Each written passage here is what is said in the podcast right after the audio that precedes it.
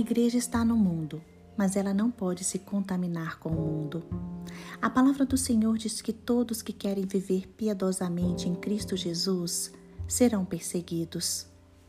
Jesus Cristo disse aos seus discípulos: Se o mundo vos odeia, sabei que primeiro do que a vós outros me odiou a mim. Se vós fosseis do mundo, o mundo amaria o que era seu. Como todavia não sois do mundo, pelo contrário, dele vos escolhi, por isso o mundo vos odeia. Em Mateus capítulo 5, versículo 10, a Bíblia diz: Bem-aventurados os perseguidos por causa da justiça, porque deles é o reino dos céus. Irmãos, mesmo em meio à dor e às provações, homens cheios do Espírito Santo, como Estevão e como o apóstolo Paulo, pregavam até a morte. As provações não intimidavam aqueles homens de Deus.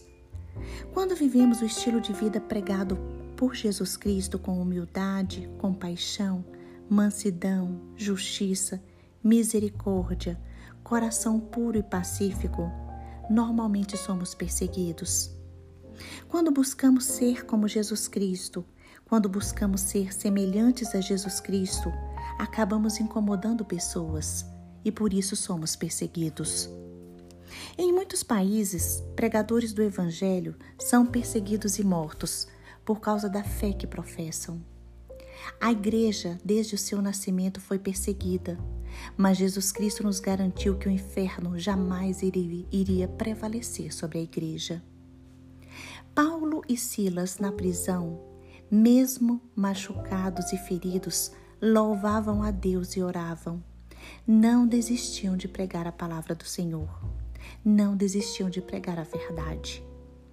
Por isso, hoje, mesmo que estejamos passando por tribulações ou perseguições, não podemos desanimar, porque em Jesus Cristo nós encontramos esperança, ânimo e amparo. Devemos pregar a palavra do Senhor, devemos falar do amor de Deus, da salvação e da vida eterna que Jesus Cristo nos oferece por ter morrido na cruz em nosso lugar. Irmãos, nada do que nos acontece pode ser comparado à glória que teremos quando estivermos com o Pai, com Jesus Cristo e com o Espírito Santo. Quando estivermos eternamente na presença do Pai.